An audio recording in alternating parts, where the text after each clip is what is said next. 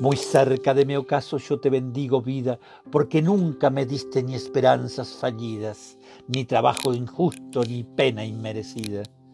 Porque veo al final de mi rudo camino que yo fui el arquitecto de mi propio destino, que si extraje las mieles o la hiel de las cosas, fue porque en ella puse hiel o mieles sabrosas. Cuando planté rosales, coseché siempre rosa. Cierto, a mi lozanías va a seguir el invierno, mas tú no me dijiste que mayo fuese eterno. Allí sin duda largas las noches de mis penas, mas no me prometiste tan solo noches buenas, y en cambio tuve algunas santamente serenas. Amé y fui amado, el sol acarició mi faz. Vida, nada me debes, vida, estamos en paz.